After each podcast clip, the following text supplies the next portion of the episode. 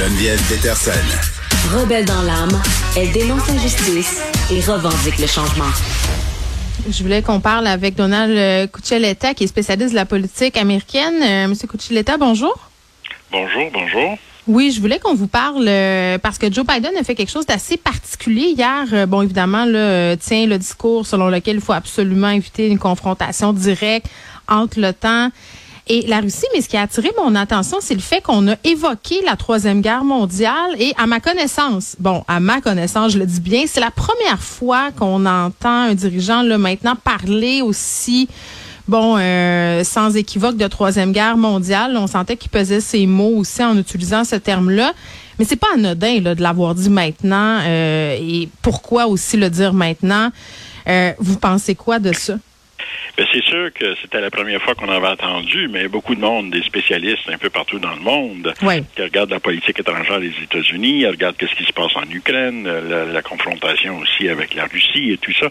Ça fait longtemps qu'on en discute parce qu'on sait que finalement, cette partie-là du monde euh, est aussi une place où les choses peuvent finalement se confronter très vite. Puis on sait qu'à partir... Puis ben, d'ailleurs, depuis une semaine, on est en... La guerre se poursuit en Ukraine. Puis il y a des gens qui commencent à dire on est sur le bord du précipice. Ça, ça veut dire qu'on commence à voir quelque chose, un éventuel élargissement du conflit, mm l'arme nucléaire. Donc, je pense que M. Biden avait besoin de faire un discours comme ça, parce qu'il faut dire que la semaine passée, son secrétaire d'État, M.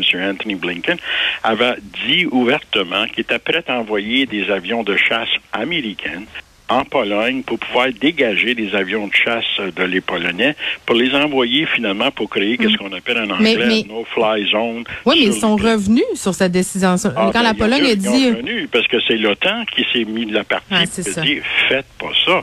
Sachant très bien que là déjà, là deux semaines, l'OTAN qui avait eu la même demande de la part du président de l'Ukraine, Zelensky, l'OTAN a dit nous, on se mêle pas de ça, là. C'est-tu clair? Puis là, quand ils ont vu que finalement M. Blinken avait osé dire qu'il enverrait des, des, des, avions de chasse américains en Pologne justement pour tout ça faire ça, c'est là que finalement l'OTAN a intervenu encore. Non, non, non. Puis il faut jamais oublier, sur le plan militaire, celui qui dirige l'OTAN, c'est un général américain. Donc, c'est sûr que lui, il a pris probablement pris le téléphone puis il a appelé M. Biden il dit là, mettez les choses. Non, non, ça n'a pas été long. Il s'est fait taper euh, ses doigts un peu. Mettez les choses au clair, là. Puis qu'une fois pour toutes, on n'ira pas dans cette direction-là. Puis je mm. vous le dis, ça peut nous amener quelque chose finalement vraiment très, très dangereux. Donc, je pense que M. Biden avait l'obligation de le faire. Mais il faut voir aussi que M. Biden, quand il fait ses discours, c'est qu'en plus de ça, qu'il s'appuie parle à l'ensemble de la population internationale, mais il parle surtout à sa population, à lui. Et donc, il fait démontrer à sa population qu'il est un homme fort, un homme d'État.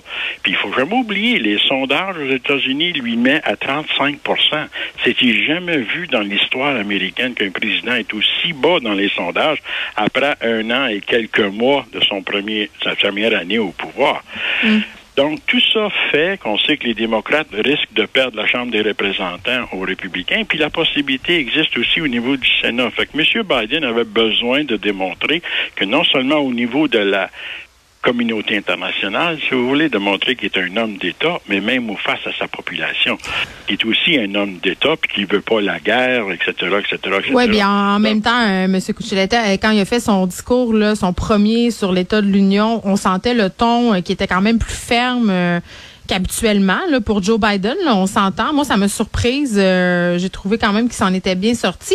Mais vous savez, moi, je, je, suis pas une politologue, je suis pas une spécialiste des conflits internationaux. Je suis une citoyenne qui regarde ça aller puis qui s'intéresse un peu à la politique internationale. Je lis, j'essaie de m'informer. Puis comme bien des gens, je, me pose des questions sur l'intervention. Je me dis, est-ce qu'on va pouvoir éviter, ad vitam aeternam, là, une confrontation euh, sur le terrain? Tu sais, je me dis, à un moment donné, on n'aura pas le choix d'y aller. Ça n'a aucun sens. On voit des images d'horreur chaque jour. Ils n'iront pas. Ils n'iront pas. Ils n'iront ah non, vous pensez pas? Ah non, non, non, non. Ils n'iront pas. C'est pour ça qu'il continue avec des sanctions à différents niveaux. Il y en a mhm. sorti une série cette semaine, puis il va continuer la semaine prochaine, ça c'est sûr. Puis il va tenter de faire mal, finalement, à l'économie russe, etc., euh, etc.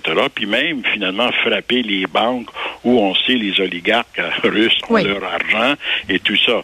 Mais de là, même si les rumeurs disent qu'éventuellement M. Poutine il veut attaquer aussi la Pologne. La Pologne, c'est un membre de l'OTAN. Aussitôt que tu touches un membre de l'OTAN, l'OTAN va intervenir. Là, on s'en va dans la même direction d'une troisième guerre, mais on est sur le bord du précipice déjà.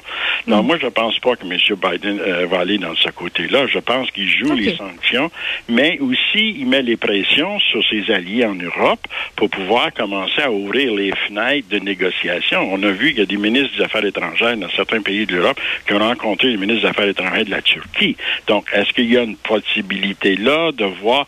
Fait qu'on essaye aussi, quand même, on n'entend pas assez parler, selon moi. C'est ça que je trouve qui est un peu malheureux.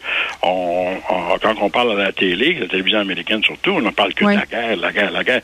J'aimerais ça que de temps en temps que les autres expliquent qu'il y a des gens qui commencent à parler au niveau des fenêtres possibles ici et ça, au-delà de M. Zelensky, puis au-delà de M. Poutine.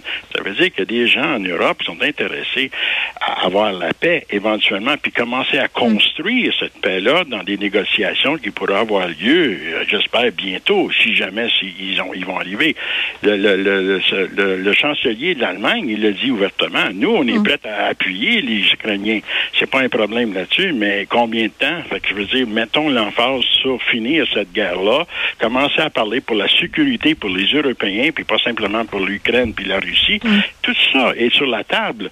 Donc, commençons à parler. On verra, mais c'est malheureux, c'est tout à fait ça. C'est le peuple ukrainien qui paye encore. Mm.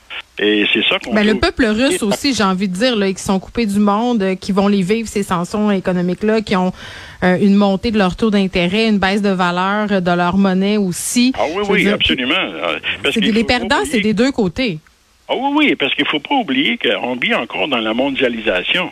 Quand on mm. commence à frapper les banques à gauche et à droite, même les banques russes, ou même où ce l'argent est placé de la part de la, Russie, euh, ça touche tout le monde. Regardez le prix de l'essence aux États-Unis qui vient d'augmenter encore. Les Américains ne sont pas contents.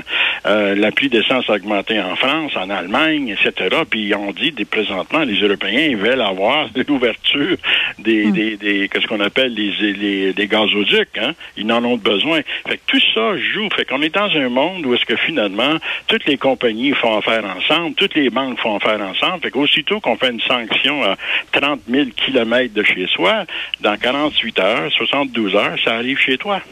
Oui, bon, et moi, je la réalité de notre monde d'aujourd'hui. C'est tellement vrai, puis c'est peut-être à ça qu'il va falloir réfléchir euh, pour la suite, mais néanmoins, c'est un moment crucial dans le mandat de Joe Biden. Ça, c'est en point douté. Oh, oui, c'est très, très crucial pour M. Biden, parce que s'il perd le mandat du 2020, pas lui personnellement, le Congrès perd le mandat des démocrates, ça veut dire que c'est très, très, très difficile pour voir M. Biden euh, se représenter, puis même hmm. peut-être un candidat démocrate qui gagnera la présidence en 2024. Tout, se joue, là. Tout se joue. Donc, c'est euh, disons que présentement, les gens à Washington ne dorment pas souvent. Oui, et on vous réinvitera pour avoir votre avis sur ce qui se passe. Donald Cochaletta, merci, qui est spécialiste de la politique américaine. Au revoir.